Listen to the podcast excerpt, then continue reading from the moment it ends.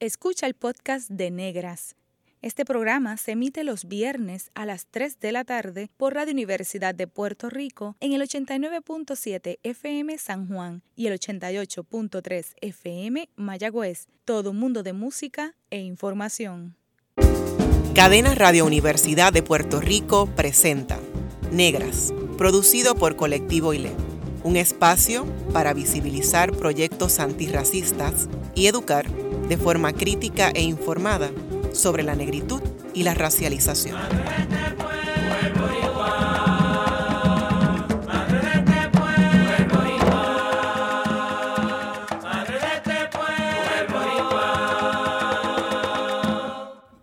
Saludos a toda la radio audiencia que nos escucha a través de Cadena Radio Universidad de Puerto Rico. En esta edición de Negras les saludan Bárbara Idaliz, Abadía Resach y Glorian Sacha Antonetti Lebrón. Para hablar sobre arte, representación y negritud, nos acompañan Salomé Cortés, Chachi González, de Colectivo Moriviví, y Kimberly Figueroa Calderón, compañera de Colectivo ILE. Bienvenidas a Negras. Gracias. Hola. Gracias. Bueno, pues Colectivo Moriviví es un colectivo artístico integrado por mujeres que ha estado produciendo arte público y activismo desde el 2013. Su producción artística consiste en muralismo, muralismo dirigido por la comunidad, performance y acciones de protesta. La intención del colectivo Moriviví es hacer comunidad y que sus historias no sean negadas, por eso utilizan el arte público para lograrlo. Y nuestra compañera Kimberly Figueroa Calderón tiene un bachillerato en psicología y un certificado en desarrollo comunitario de Rutgers eh, University. Es organizadora comunitaria, sirve de enlace de país en la red de mujeres afro y además es la editora de moda de revista étnica y pertenece a Colectivo IRE desde el 2013. Así que bienvenidas de nuevo. Gracias por acompañarnos, Salomé, Chachi y Kimberly. Eh, empezamos con Salomé y Chachi.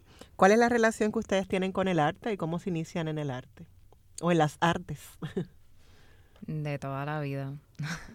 De verdad que desde bien pequeña sabía que, que el arte visual era lo que me encantaba y que me encantaba crear con mis propias manos. Y realmente tuve la oportunidad de estudiar en la Central, donde realmente lo cultivé un montón. Y después de ahí salió Colectivo Moriviví. ¿Y eres del área metropolitana? porque estudiaste en la Central High de Artes Visuales? Sí, del área metropolitana. Eres del área metropolitana. Ok. ¿Y en tu caso, Salomé? Eh, igual de toda la vida, mi madre siempre hizo, uh, un, o sea, hizo un trabajo súper importante eh, de, para fomentar mi práctica artística desde niña y igual terminé yendo a la Escuela Central de Artes Visuales. Eh, un súper privilegio poder estudiar ahí. Cuando están en la Escuela Central de, Artes Visuales, ¿qué tipo, ¿a qué se exponen? ¿Qué tipo de arte, eh, qué destrezas desarrollan ahí? Son artes visuales y básicamente si la divides en intermedia y superior, en intermedia tienes acercamiento a todo y en superior escoges qué es lo que te gusta y trabajas con eso por tres años. Ok. ¿Y en tu caso, Chachi, qué escogiste? Dibujo y pintura. Ok. ¿Y Salomé? Igual, dibujo También y pintura. pintura. ¿Y en tu caso, Salomé, continuaste estudios eh, en la Universidad de Puerto Rico? Sí, eh, estoy ahora mismo cursando un bachillerato en Bellas Artes eh, de aquí del recinto de Río Piedra. Ok, qué bien. Y ustedes dicen que toda la vida han estado en el arte. ¿Qué cosas eh, ustedes recuerdan de niñas que, hacían artísticamente? Pues... ¿Se pasaban pintando? No sé, ¿qué cosas hacían? Sí. Eh, yo, yo me escapaba al patio de mi casa eh, de que tuve mi niñez y salía al patio a escribir poesía. Okay. Aunque muy mala, pero con, el, imaginario de una niña y demás, pero yo creo que eh, empezó por ahí y luego eso, eso solo eh, se va transformando como a una eh, imagen visual. Ok, Qué bien. Y en mi caso, yo creo que todos los niños juegan con el arte antes que cualquier otra cosa y yo tuve el privilegio de pues realmente cultivarlo. Y uno dibuja antes que escribir y me encantaba y seguía haciéndolo. Um, con todo lo que me dieran. Qué bien. Incluyendo las paredes. Claro que sí. Son las primeras. Sí. ¿Y desde cuándo forman parte de Colectivo Moriviví? Pues yo soy una de las que inició el colectivo, así que desde 2013 he estado con este proyecto. Yo 2018. o Sí, 17. formalmente en 18. 2018 empezó hasta el principio, al Ujú. principio. Ok. Eh, Chachi, ¿qué pasó en ese 2013 que ustedes decidieron juntarse? En ese momento eran ocho mujeres, artistas, eh, para formar parte de- del colectivo. Pues todas éramos estudiantes de grado 12 de la Escuela Central de Artes Visuales y vamos a una conferencia que nos lleva a la escuela, literalmente sobre carreras artísticas en las que no te mueres de hambre. Ah, Ok. que Así es era importante. era ese era el título. Ese era el approach. Y hablaban distintas personas sobre qué estaban haciendo dentro del arte y cómo de verdad pues se sostenían. Era para ¿verdad? Ujú. romper ese, ese cliché que uno lucha de verdad toda la vida ah, como artista. Y uno de los que estaba hablando era Alexis Busquet, que es el organizador de Santurce Ley. Y el grupo de estudiantes que estábamos ahí de la Central, eh, nos acercamos a él porque Santurce Ley estaba a punto de comenzar en ese momento. Fue así como una cuestión de tiempo también bien crucial. Y él es centralino también. Y le dijimos que si había una pared para nosotros y nos organizamos, ese, ese grupo realmente habían hombres al principio, pero los que terminamos yendo, terminamos siendo todas mujeres. Y éramos ocho en ese momento. Y en abril de 2013 hicimos nuestro primer mural. Qué bien. Y fue parte de- del evento de Sí, Santurce Ley. esa era la cuarta edición. Sí, ¿Recuerdan cuál fue ese que, que pintaron? Sí, era un, era un hombre vomitando mariposa. Ok. Era bien bonito. Suena- era colorido, suena bien morboso, pero era bien bonito. Es interesante porque cuando uno mira los murales de ustedes, uno dice, este es Moriviví sin haber leído la firma. Como que tienen una, es- ese sello, es, es importante. Y Salomé, ¿cómo te integras al colectivo Moriviví? Eh, wow. Um, después de graduarme de la central, yo continué haciendo trabajo voluntariado en el Museo de Arte Contemporáneo, que desde octavo grado siempre fue como un segundo hogar. Eh, y Sharon y yo ya habíamos coincidido en otros espacios brevemente, pero no es hasta que llegó ya mi primer año de universidad que empezamos a compartir en un proyecto del Museo de Arte Contemporáneo, el programa de estudios independientes. Eh, y un poco, no sé, como hubo una, una afinidad eh, así espontánea y en realidad yo no me esperaba que, que Sharon me iba a invitar a- al colectivo. Am, y yo llevaba muchos, muchos años admirando el trabajo de este grupo de chicas. Ujú. Súper impresionante, ¿no? Porque eh, no solo que, que se graduaron del mismo taller que yo, pero eh, o sea, era como una, son, son una fuente de, de mucha fuerza y, y, y voluntad y pues uno siempre de niña, uno quiere como evocar eso también. Ok. Qué bien. ¿Y por qué el nombre de Moriviví? Pues comenzó como algo bien juguetón. Am, nosotras hicimos ese primer mural, ya estaba casi acabado, y nos dicen, ah, se tienen que poner un nombre para que, pues, tú sabes, Sí. lo pongan allá afuera y que sigan haciendo esto. Y nosotras estábamos en brainstorming y pasamos por mil nombres y ninguno nos gustaba. Y terminamos jugando Veo Veo. Y en el- Esa, en la calle, en Santurce. Así que- Ajá, frente a la pared y cuando una de nosotras grita Moriviví, todas en ese momento nos miramos y dijimos, ese es el El nombre nombre. que es. Um, pero con el pasar de los años um, se ha validado una y otra vez porque pues tiene la dualidad de la vida y la muerte, Ujú. que es algo que se ve en los temas que tocamos en los murales. Um, y también el hecho de que todas seamos mujeres ha encajado muy bien porque el Moriví también tiene un mito taíno y resulta que la persona que encarna el Moriví es una mujer también. Um, así que se ha afirmado y reafirmado. Y realmente nada más que se hace planta, que todo el mundo tiene un recuerdo bien bello, porque realmente es algo que como que la- lo decimos y el que sabe lo que es, como que sí, yo jugué con Moriviví. Sí, Pues eso nada más yo pienso que es hermoso. qué Ok. bien. Yo me quedé con una duda. Cuando ustedes fueron a esa conferencia, eh, previo de cuando estaban estudiando, sobre las carreras en las que no te mueres de hambre en arte, ¿cuáles son esas carreras en las que no? Pues había, había conservador, me acuerdo. Ah, conservador es algo así bien científico, es literalmente la gente que mantiene las obras así de Da Vinci y. Rodón en Puerto Rico. Um, y es un trabajo bien arduo y bien científico. Um, hay mucho diseñador gráfico, diseñadoras de moda. Um, el, realmente casi todo el mundo el que, el que entra como una carrera competente en el mundo del arte se inclina por el diseño gráfico, algún tipo de diseño. Y eso es casi, casi toda la gente que estaba envuelta tenía que ver con diseño.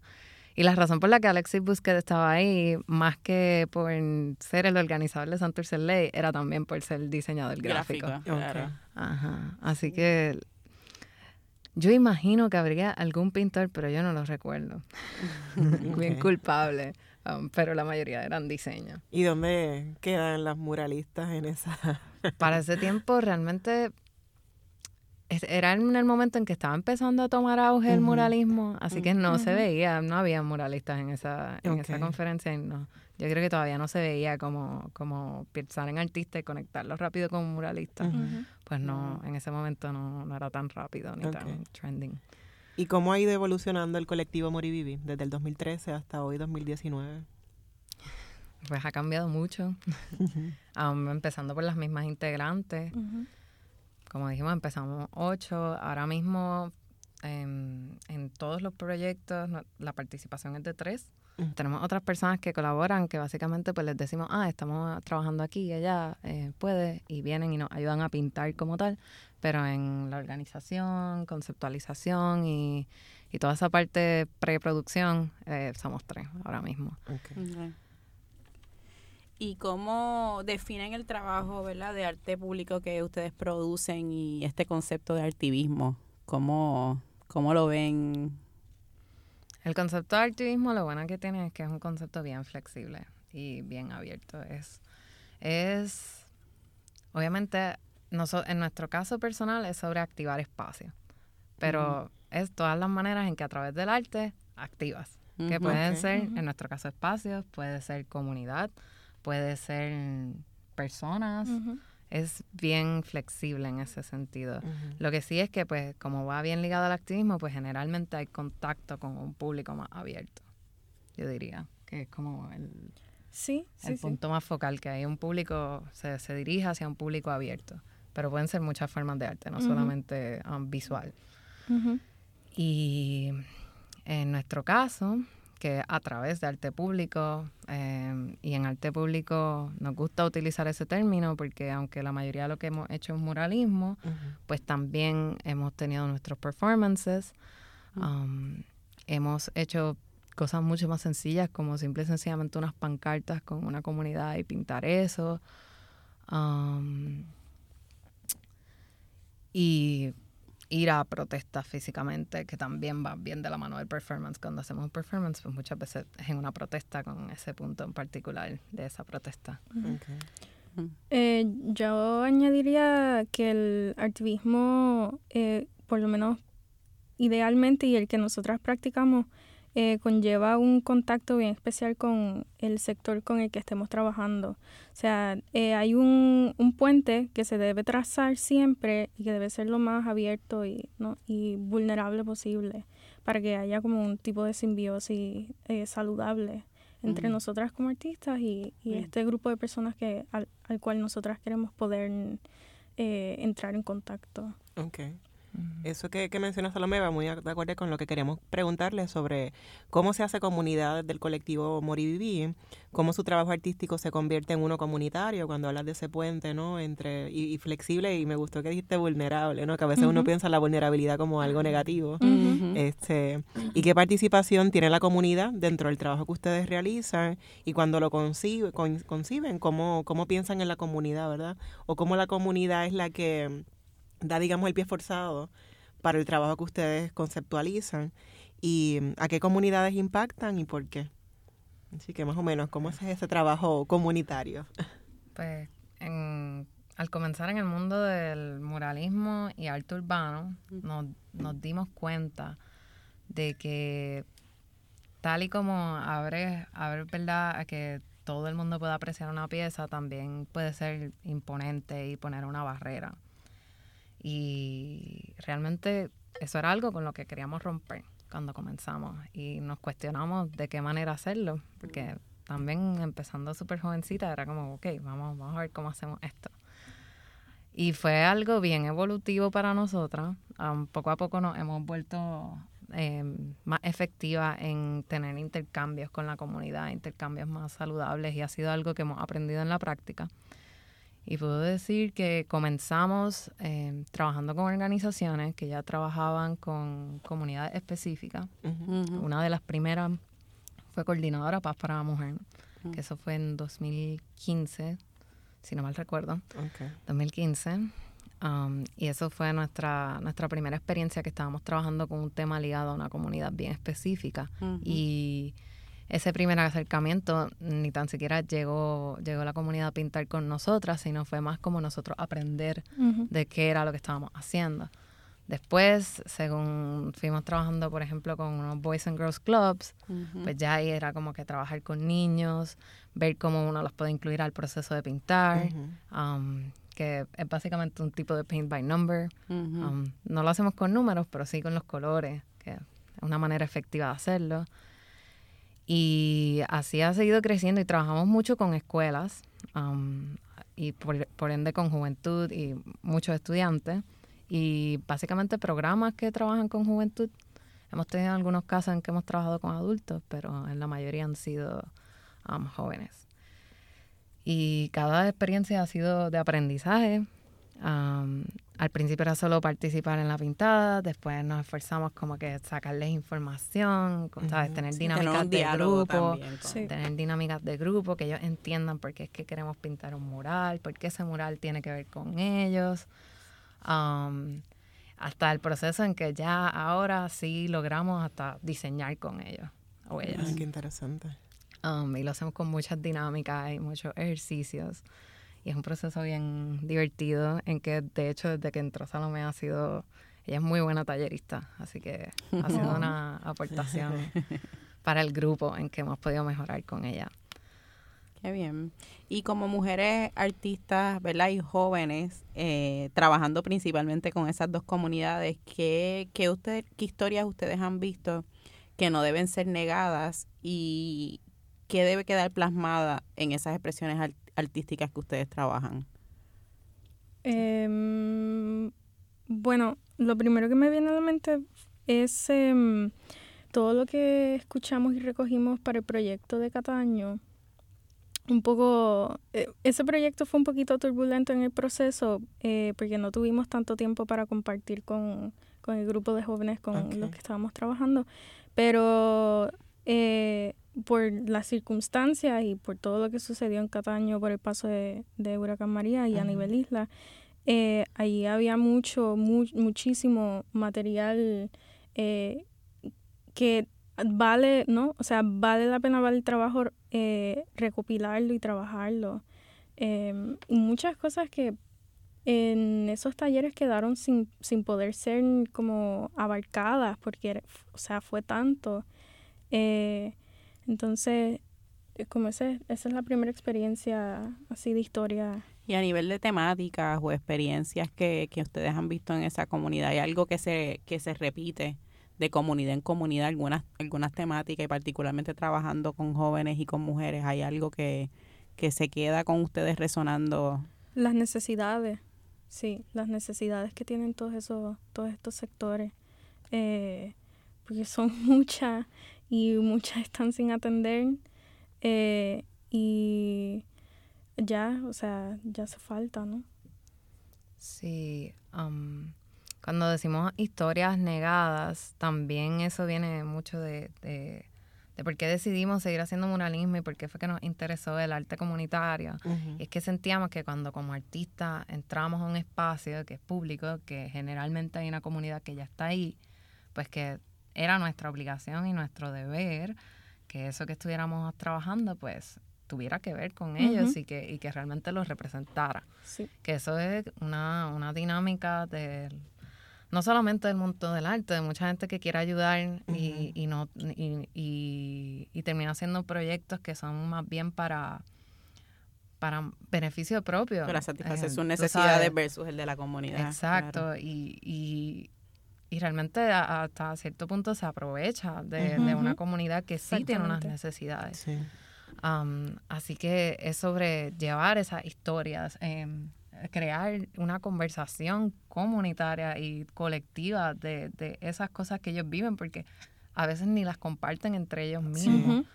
Um, así que esa gesta viene de eso y es muy variado. Um, cada comunidad se inclina por um, narrativas distintas. Puedo decir que sí, después del huracán María era mucho sobre que, que María nos enseñó a hacer comunidad en muchos lugares porque teníamos que pedir ayuda al vecino y ese tema lo hemos trabajado los pasados dos años muchísimo.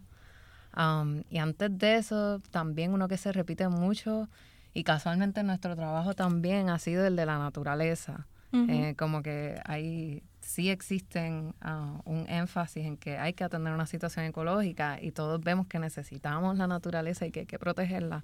Y también es un tema que se ha repetido mucho. Muy bien, pues en breve regresamos con Negras y continuaremos conversando con las artistas del colectivo Moriviví sobre sus obras y se a la conversación Kimberly Figueroa Calderón. Sigue en sintonía con Radio Universidad de Puerto Rico. Está escuchando el podcast de Negras. Este programa se emite los viernes a las 3 de la tarde por Radio Universidad de Puerto Rico en el 89.7 FM San Juan y el 88.3 FM Mayagüez. Todo mundo de música e información. Usted está escuchando Negras, inspiradas en la grandeza de nuestras ancestras. Les hablan Bárbara Badía Resach y Glorian Antonetti Lebrón. Hoy hablamos sobre arte, representación y negritud con el colectivo Moriviví y Kimberly Figueroa Calderón. Quería preguntarles a las compañeras del colectivo Moriviví, a Chachi y a Salomé, ¿cuál, es esa reacción de la comunidad cuando ustedes hacen esa, después que hablan con ellas y, hacen todo el trabajo, cuando ellos ven la pieza terminada? ¿Cuál es esa reacción? Em, pues ese, ese momento es súper importante porque eh, ya después de todo el proceso de un poco de, de, la colaboración, el producto final usualmente es como ese momento donde la comunidad lo ve y nosotras también y, y hay, hay algo bien lindo que sucede ahí como de, wow, eh, hicimos esto juntos, nos quedó brutal. Eh, o sea, hay mucho orgullo envuelto. Em, y eh, ¿verdad? Para Moriví es súper fundamental no apropiarse de discursos ajenos. Así que siempre buscamos ser lo más fiel posible a lo que quiere transmitir y comunicar esa comunidad en específico, este grupo de personas eh, en específico. entonces, eh, para que en ese momento de, no sé, ¿cómo se dice? De flore, florecimiento, de... Sure, de florecimiento, de, ajá, de revelación. Eh, sea como bien íntimo para, para, para ella. Eh, ¿Por qué el muralismo, chicas? ¿Por qué, ¿Por qué esa forma de arte en particular? Viniendo de un trasfondo en el dibujo y la pintura, pues la, las opciones de carrera fuera del diseño, que usualmente te enseñan en la cajita eh, pintar cuadros, sobre todo en aquel momento que comenzamos, que estábamos en escuela superior, pues el muralismo se convierte en realmente hacer algo que sí sale de espacios reducidos, mm. no solo en tamaño, sino los cuadros muchas veces se, se, se relegan a las galerías y los museos, y el muralismo pues está en la calle y ese, ese contacto con el público en general, no solamente con la comunidad que estemos trabajando, con gente que solamente está pasando, es vital. Como fomentamos conversaciones, eh, las personas se emocionan, tú, tú, ves algo mágico sucediendo alrededor de esa pared que está expuesta a todo el mundo. Sí. Qué bien. Y muchas veces, ¿verdad? Consumimos usualmente ya la pieza lograda, ese mural ya finalizado, pero no necesariamente tenemos en cuenta todo lo que conlleva, todo lo que hay detrás, cuántas horas se va en este proceso, eh, típicamente con ustedes en el, en el, en el en los proyectos, de cuántos días estamos hablando. Pues hacemos eh, los días muchas veces es picando las 12 horas diarias cuando estamos trabajando directamente en la pared. Esto es lo que estamos haciendo pintando. 12 horas. Al día. Al día. Y esto promedia dependiendo del clima, porque el clima es un punto, ¿verdad? En Puerto Rico es casi impredecible. usualmente entre una semana a dos semanas. Mm. ¿Y el proceso antes de la producción? Sí, eh, con la comunidad son con las comunidades son reuniones eh, por, por, a veces varios meses. Y después de que ya tenemos una idea, pues tú sabes, preparar ese boceto con ellos, que también toma su tiempo y después toda la logística de materiales. o muchas veces son como tres meses antes de, pintar un mural ya uno está trabajando bastante en ese proyecto. Y sienten que a nivel ¿verdad? del costo, cuando llegan a la conversación con quien vaya a financiar eh, esa obra, ¿entienden ustedes que eh, se entiende la cantidad ¿verdad? de horas que ustedes invierten? ¿El costo es, es remunerado para ustedes? o A veces hemos, tenido todo tipo de experiencias y, con el pasar de los años, pues sí, hemos tenido que aprender a decirle a las personas, eh, mira, esto es lo que estamos haciendo, esto vale tanto. Um, explicarles por qué no es fácil cambiar los diseños. Ese, esa es una parte, los hacemos a mano. Eh, no es como que yo puedo mover a donde yo quiera todo, porque lo tengo que hacer de nuevo. Um, pero ha sido un proyecto bien autogestionado y realmente nos las buscamos. Eh, cuando trabajamos con comunidad, muchas veces trabajamos con organizaciones de apoyo y ellos, las organizaciones son muy buenas entendiendo el valor de lo que uno está haciendo. Um, yo creo que las comisiones es la parte más difícil. Um, cuando realmente es algo que es específico a lo que ellos quieren, a mm. veces no se dan cuenta. Y esa es la lucha más, más fuerte, como que dejarles saber hasta dónde es que ellos pueden llegar, a pesar de que ellos me están pagando y me están pidiendo que yo haga X o Y cosas realmente hasta cuando, hasta ponerle esa, esa raya. Sí, es usualmente el sector privado que es un poco más difícil. Eh, es que no hay, no hay mucho respeto por el trabajo de, del artista. Em, bueno, con el cierre del ICP, pues da mucho que ver. Wow. Tengo varias preguntas. Primero, ¿quiénes les han servido de inspiración para el trabajo que ustedes hacen? Eh, segundo, por lo que acaban de decir, no solo se dedican al muralismo, ustedes tienen otros trabajos para poder sobrevivir, ¿verdad? Eh, y también, si nos pueden hablar un poquito de esos proyectos comunitarios, los performances, acciones de protesta, eh, cuáles son esas obras más emblemáticas en y fuera de Puerto Rico. Creo que también tienen algunas piezas en Nueva York. Si nos pueden hablar de eso. Así que la inspiración, qué otras cosas hacen, además del arte. ¿Y cuáles son esos proyectos que ustedes, cuando pensamos en Moribibi, bueno, esto, esto y esto?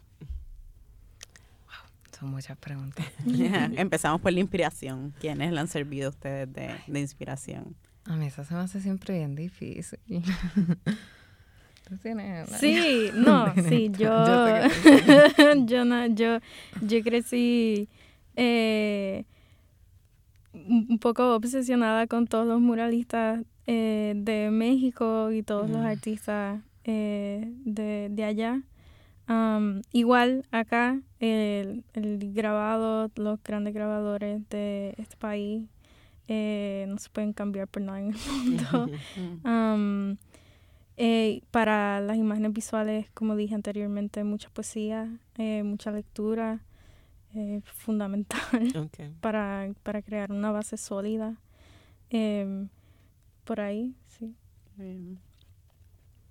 Chachi, chachi. Yo, como que me voy en blanco cuando me preguntan inspiración.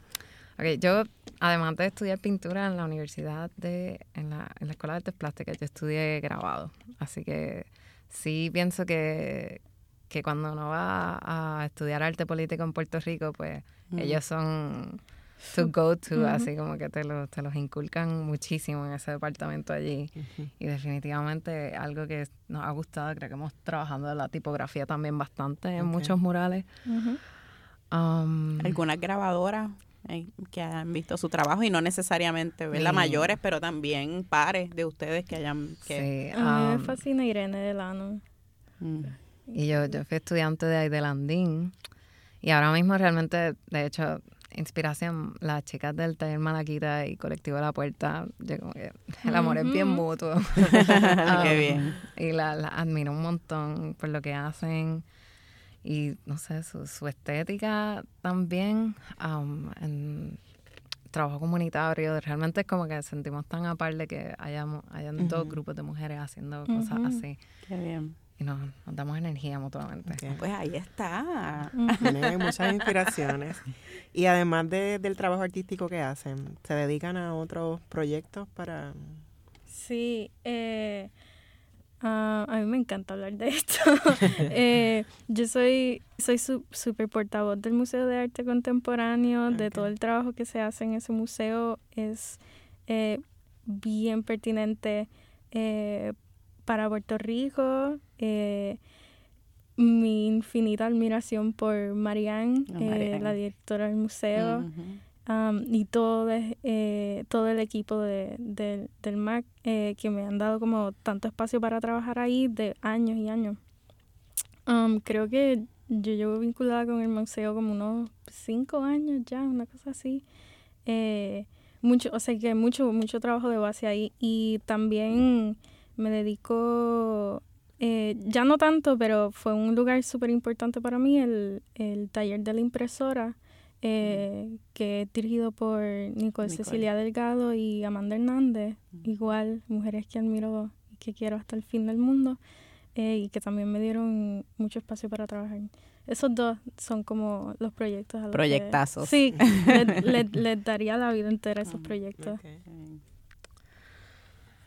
Y yo, pues que yo, yo el último año me he dedicado 100% a, a amor y vivir. Ok. Em, pero aparte de eso, mi, mi otro trabajo artístico es casi todo grabado. Um, fue mi menor en la Escuela de Artes Plásticas y mis exhibiciones y comisiones que he hecho en manera personal siempre han sido grabados. ok. Ahora yo quiero ver esas obras. Bellísimos, increíbles. Pues yo hice unas ilustraciones para poemarios y e historias cortas con el Instituto de Cultura Puertorriqueña y resulta que yo en poesía, Salomé, ella, su mamá es poeta, por tanto, ella siempre ha amado la poesía. Y yo le digo, ya lo estoy haciendo poemario. Y le digo, ah, y el que más me gustó, aunque yo no sé mucho de esto, es de una tal Iriselma Roles. y fue la portada que más me gustó. Tú eres la hija de Iriselma. Sí, sí. Y resulta que eso fue antes de yo conocerla y yo saludo a su mamá todo un día y su mamá es la que me dice que yo hice su portada de su poemario. y yo, wow. Qué Um, bien. Es que son bellísimos. Tú hiciste varias, ¿verdad? Varias de esas sí, portadas. um, fueron 12. Sí, Ok. sí. Se, se venden en la tiendita del ICP y en libros AC. Ok. Ujú. Sí, esta es una serie que tenía de Ana Teresa Toro, de Mayra Santos Febre, Sí, tenían sí. varias. De Son Juan Carlos también. Sí, unas bellezas. Bellísimos. Sí. Muy bien. ¿Y esos proyectos comunitarios, cuáles ustedes pueden mencionar que han sido emblemáticos de Mori Vivi? Pues A mí me encantó el de Massachusetts, todo el trabajo que hicimos por allá, porque tuvimos mucho tiempo, un mes entero, sí. para involucrarnos con, con un grupo de chicas bien eh, chulas eh, y bien puestas para, para todo. Ok. Sí, en julio fuimos a Massachusetts, a una ciudad de allí que se llama Holyoke. Ujú. y es una comunidad puertorriqueña, Puertorriqueña, totalmente sí. puertorriqueña. Y siempre que trabajamos en Estados Unidos es con la diáspora. Um, y eso fue todas chicas, um, jóvenes, eh, adolescentes, sí, todas eran adolescentes.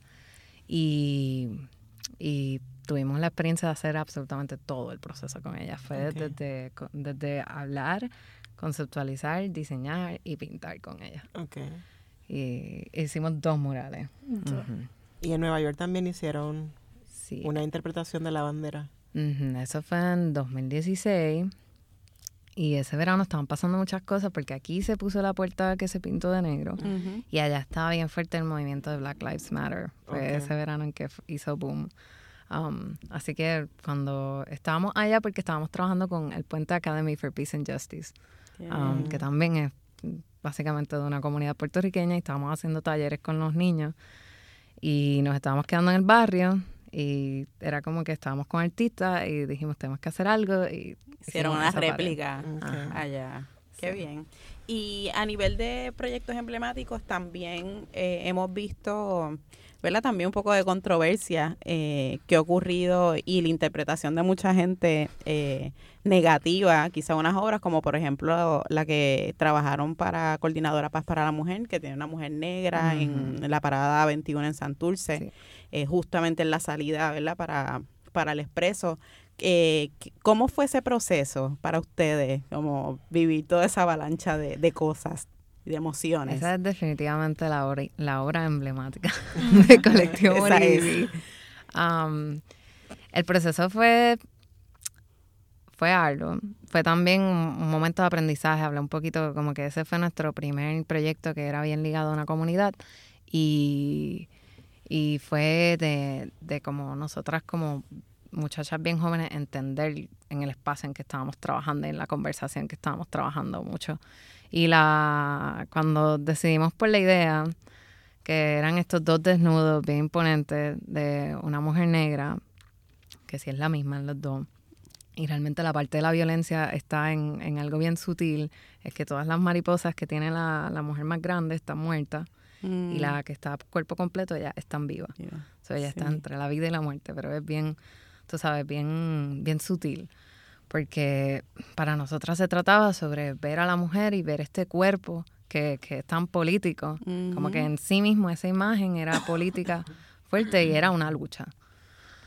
Um, ¿Por qué deciden que esa mujer, verdad, que la representación de esa pieza iba a ser una mujer negra? ¿Cómo, cómo dan con, con eso? Principalmente porque estábamos en Santurce, um, fue algo que nos llevó bien inmediatamente. um, yo viví en Santurce por mucho tiempo y me crié en Santurce. Um, así que la comunidad negra siempre la, la he visto como, como tan parte de lo que es el corazón y, y la comunidad dominicana, que van de mano en mano. Claro. Y a la misma vez el tema de la violencia es como más delicado todavía en ese asunto porque las mujeres inmigrantes están en una posición todavía más difícil. Entonces es el 25 de noviembre, que es la historia de las hermanas Mirabal, que también son dominicanas, que murieron en violencia. Um, so, eran tantas cosas entrecruzadas ahí que se sintió, es- esta era la decisión correcta. Y, y todavía como puertorriqueños es algo con lo que luchamos porque el colorismo aquí es un problema. Claro. Um, no es tan directo como, como racismo pelado, pero es un problema y, y- y las personas que lo viven, lo viven todos sus días y lo enfrentan todos los días. Um, así que era afirmar eso también. Sí, y bueno, y esa obra fue violentada eh, por una persona X que decidió, ¿verdad?, pintar Sí. y cubrir eh, los senos de esa mujer des- desnuda. ¿Cómo, se, ¿Cómo ustedes se enteran? ¿Cómo fue ese proceso? Pues yo viví, yo vivía a como una cuadra del, del mural. Así que cuando eso pasó, mi mamá sale por la mañana al trabajo y pasa por al frente y ella es quien me llama y me lo dice a las 6 de la mañana que ya yo estaba despierta y yo, ah, ¿qué pasó? Y después veo todo en internet. So, fue todo eso, así. Um, y fue algo que nos sorprendió que tardaran lo que tardaron en taparlo, porque ese año y poco antes de eso fue que habían tapado muchos murales con cruces. Sí. Y nosotros sabíamos que estábamos haciendo algo problemático al hacerlos desnudos. Así que se tardaron como ocho meses en, en pintarlo. Y yo creo que era, y creíamos todas en ese momento que era porque estaba más alto de lo que parecía. No era tan Mm. fácil realmente llegar a Llegar. ese punto. Así que había que prepararse para hacerlo. Y después pues tomar la decisión de, de pintarle un brasier. Y al otro trataron de hacerle un panty, pero no llegaron bien, así que hicieron como una mancha y no podían, realmente no llegaban al otro desnudo porque esa pared mide 45 pies de alto. Oh. Y la lectura de, de la mayoría de las personas fue que fue un acto de censura. Y ocurrió un mes antes del 25 de noviembre. Así que también abrió la conversación y le dio espacio también a todos estos grupos feministas a actuar en cuanto a esto y a traer verdaderamente atención a los temas que trabajan. Y para nosotras eh, eso fue lo que validó el mural, como que esto sucedió y se dieron todas estas conversaciones importantes y relevantes y por eso la pieza es importante. Claro. Ok. Y ahí es donde se da esa primera pieza que ustedes también trabajan y le incluyen el performance, eh, o ya ustedes lo habían trabajado. Eh, lo performático, ¿verdad? Porque hubo una respuesta. Hubo protestas, pero nosotras no estábamos. Las integrantes no llegamos porque esto pasó días de clase y todo. Y me acuerdo, nosotras salimos a las 6 y la protesta era a las 5. Y, y, fue todo ese mismo día, como que nos, yo me enteré como una hora antes del grupo que lo estaba organizando. No pudimos llegar, hubo unas que llegaron, pero ya se había acabado todo cuando llegaron. Um, so fue algo, reacciones de, de terceras partes, que también yo pienso que tiene su belleza. Y fue, fue bastante gente. Um, y fueron unas fotos bien impactantes. Um, y fueron varias jornadas, como que no fue solo un grupo, fueron esas las primeras mujeres que se pusieron en la fila, grupos de mujeres lactantes, después hubo protestas en Mayagüez también al respecto, así que fueron como varias sesiones de, de protesta por lo que había pasado. Bueno, pues al regreso de la pausa continuamos conversando con las miembros de Colectivo Moriviví y Kimberly Figueroa Calderón, que ha servido de musa para uno de los murales de Colectivo que está en Humacao Grita. Así que ya volvemos con Negras.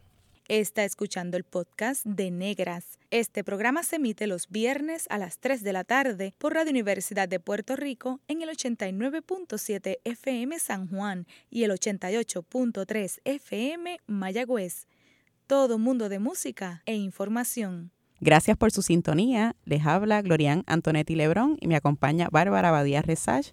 Y hoy en Negra hemos estado conversando con las chicas del colectivo Moriviví y Kimberly Figueroa Calderón. Bueno, eh, estamos en unos momentos ¿verdad? bien interesantes, particularmente para el trabajo antirracista y todo el movimiento.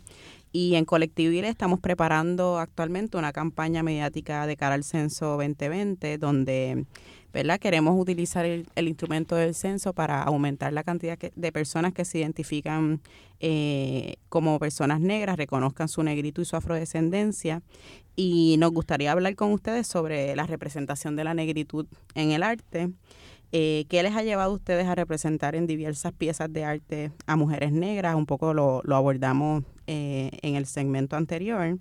Eh, y también, ¿verdad? Vimos cómo, cómo surgió eh, de parte de ustedes el interés de plasmar la, la, manifestación performance que hicimos para el 25 de julio, donde celebramos el Día Internacional de la Mujer Negra y Afrodescendiente, y que usaron de inspiración, ¿verdad? La fotografía de, del compañero Mikey Cordero de Defend Puerto Rico, quien se acercó a esta actividad, ¿verdad? Como en carácter de voluntario.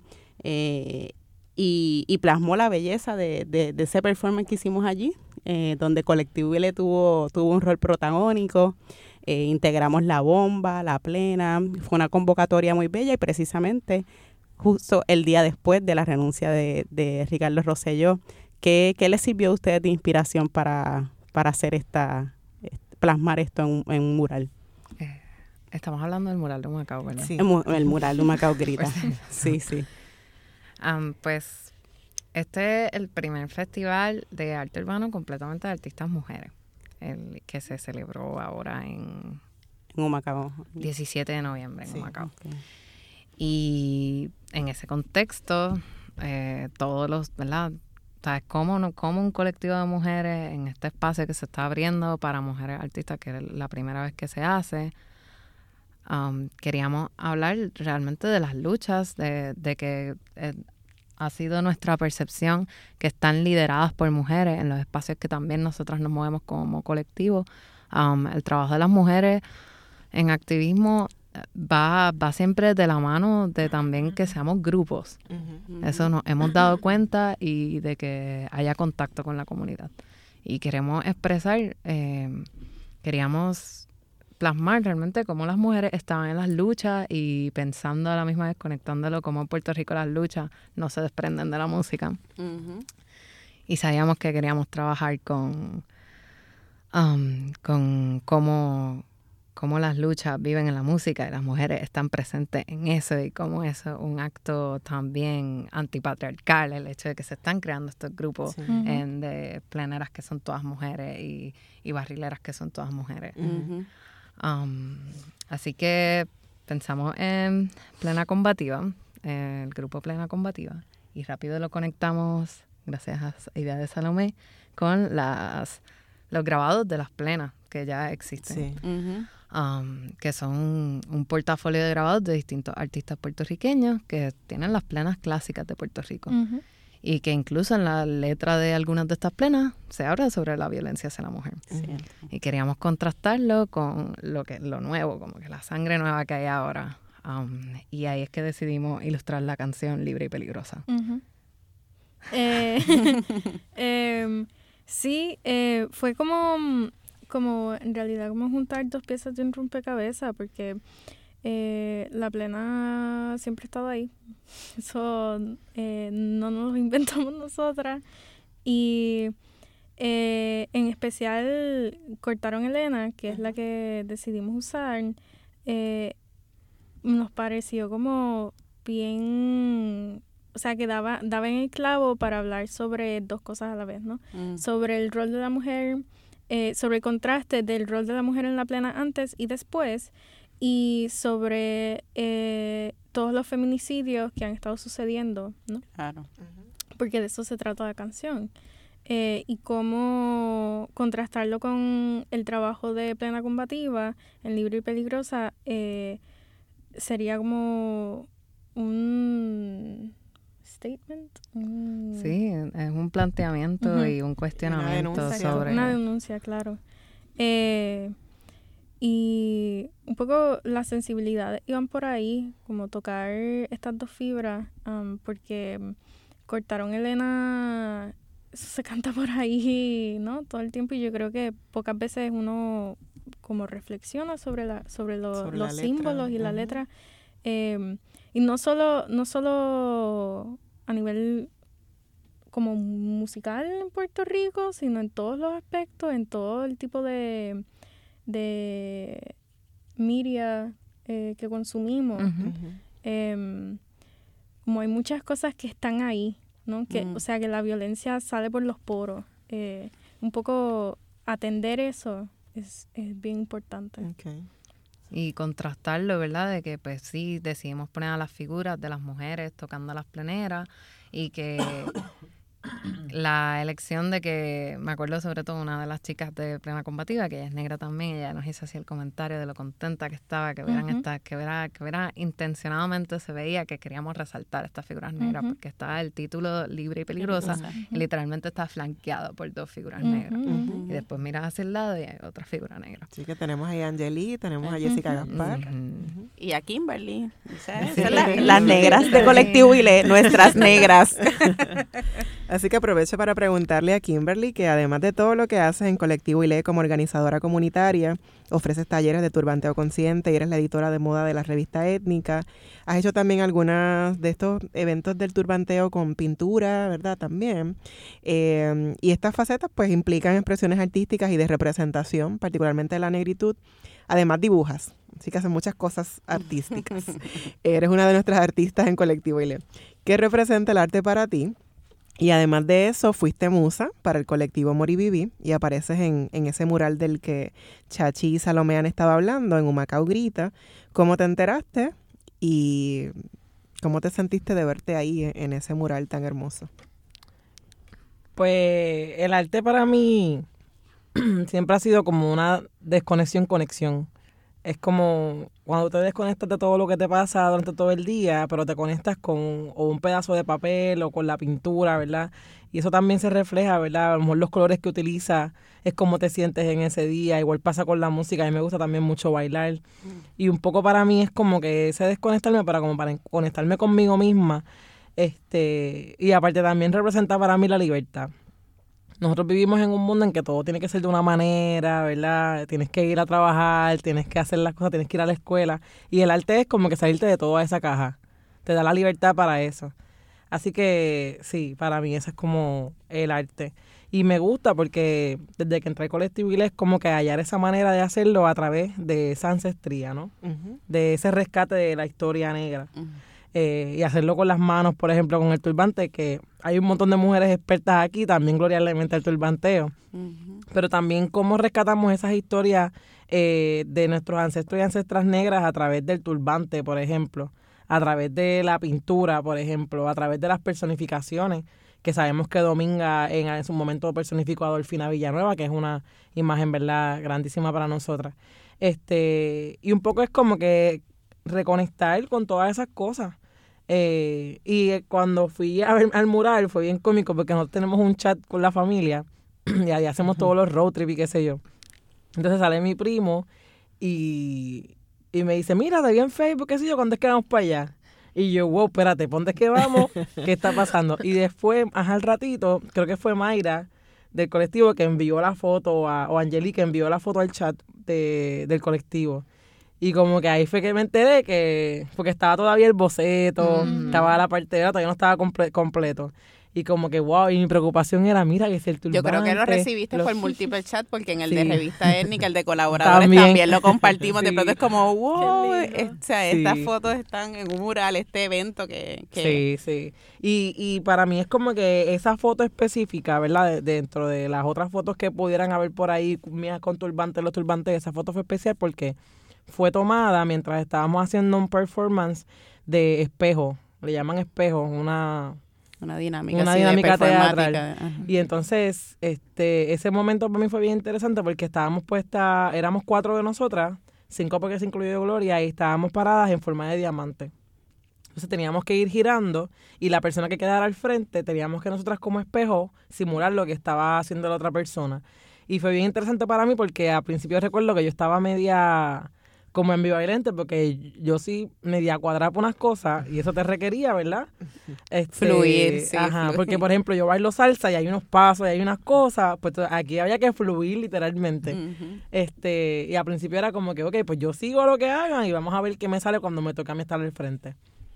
Pero llegó un momento que fue un trance y yo me desconecté. Yo sí tenía que hacer lo que salí, tenía que seguir lo que hacían las otras, pero cuando me tocaba a al estar al frente, yo recuerdo mirar hacia el frente sin ver a gente, eso, no veía a la gente.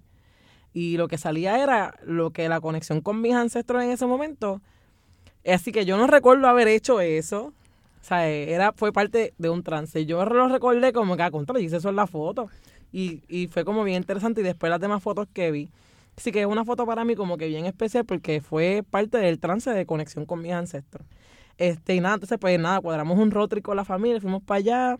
Y fue interesante porque mi mamá no me dejaba quieta. Mami estaba, pero párate aquí para la foto. Pero, pero mami, pero ya. Pero Sí, te seguía acomodando. un poquito más para acá. Pero ahora yo ya tienes una foto con tu hermana. Que si vete con Canicha, que vete con, con Luis. O sea, era como que todo el mundo, "Ay, pero ya tienes un montón de fotos. Este, mi papá se emocionó un montón. No fue a esto, pero cuando lo vio en la foto, se emocionó un montón. Y se le aguaron los ojos así. Y es como que. ¿Verdad? Y uno no piensa, ¿verdad? Porque más, no es una imagen, vamos. Pero lo que representa eso, ¿verdad? Como mujer negra, ¿verdad? Estando en un proceso de, de trance con mis ancestros, para mí eso es como que lo más profundo. Y estoy como que bien agradecida. Eh, Y porque tampoco se ven muchos murales de mujeres negras por ahí, vamos. Y la pose también de, de Jessica, que no se le ve la cara, pero es una pose bien poderosa. Sí. Y ver a Angelique con todo su afro, ¿verdad? Es como que wow. Y, y está- o sea, estoy bien agradecida por eso. Qué bien. Así que eh, la pregunta para Mori Vivi, ¿cómo ven la participación de las mujeres visiblemente negras en las artes? Y bueno, también representadas, que es lo que comentaba Kimberly, que son muy pocas las mujeres negras que vemos en, murales y, en, algunas obras, o, o desde un estereotipo. Entonces, ¿cómo ustedes ven esas figuras de mujeres negras eh, en las artes plásticas particularmente? Pues definitivamente artistas hay pocas. Hay, hay pocas artistas mujeres y hay menos todavía ah, negras. Um, realmente estábamos tratando de pensar y se nos ocurrieron sea, menos que los cinco dedos de la mano. Y, y en cuanto a la representación, sí, se necesita, se necesita más y por eso es que nosotros tratamos como que siempre que, que las figuras, cuando nos preguntamos, ah, ¿cómo debe ser esta figura y qué significa que esta figura sea así o de otra manera en este espacio? Pues muchas veces terminamos yendo a hacer la respuesta de esta figura tiene que ser negra porque necesita ser validada en este espacio. Um, y queremos que haya más representación, queremos que, que, que se vea también como un ideal de belleza de nuestra cultura, um, porque esa es una lucha también. y, y sí, realmente seguiremos, seguiremos. eh, siempre que lo podamos hacer, lo vamos a hacer. Ok. ¿En qué están trabajando actualmente? ¿Cuáles son sus proyectos futuros y cómo pueden contactarlas? Estamos trabajando ahora mismo eh, un proyecto en adjunta eh, con Paz para la Mujer nuevamente, eh, de distintas fases. Eh, vamos a hacer varios murales por allá. Em, tenemos algo que viene por ahí con el Museo de Arte de Puerto Rico. Em, Y con el Museo de Arte y con el Museo de Arte también. Contemporáneo. Posiblemente vamos a colaborar con chicas de Malaquita. Ujú. Ay, qué bien. Así que estamos muy pompeas por eso. Qué bien. Y algo más. Eh, Sí, eso por ahora. por ahora, bastante. sí. ¿Y cómo las pueden contactar además de las redes sociales? ¿Hay algún eh, email? Sí, el email es la manera más efectiva porque todas tenemos acceso a él y es colectivo moriviví, todo en minúsculas, juntito, arroba gmail.com. Y las redes sociales también somos bien accesibles por mensaje, contestamos. Ok.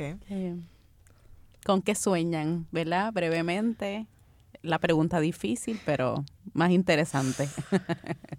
es para todas, así que ¿quién comienza? Yo.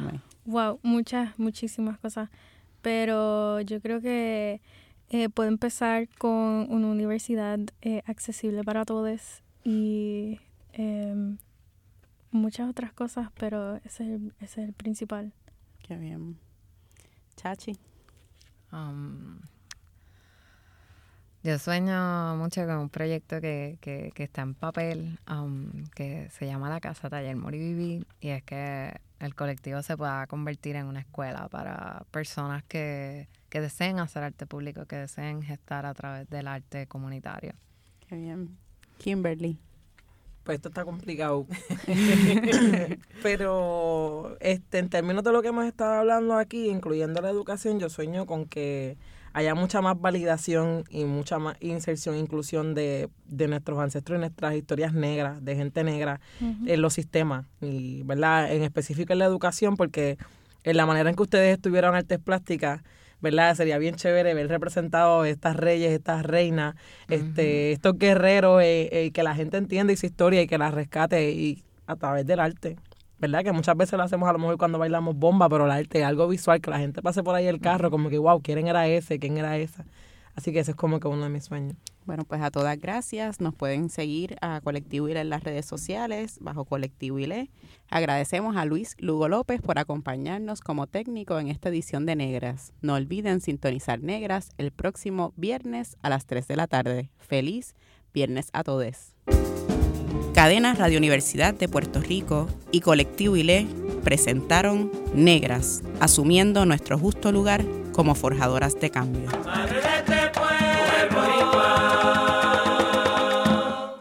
Acaba de escuchar el podcast de Negras. Le invitamos a que nos sintonice los viernes a las 3 de la tarde por Radio Universidad de Puerto Rico en el 89.7 FM San Juan y el 88.3 FM Mayagüez. Todo un mundo de música e información.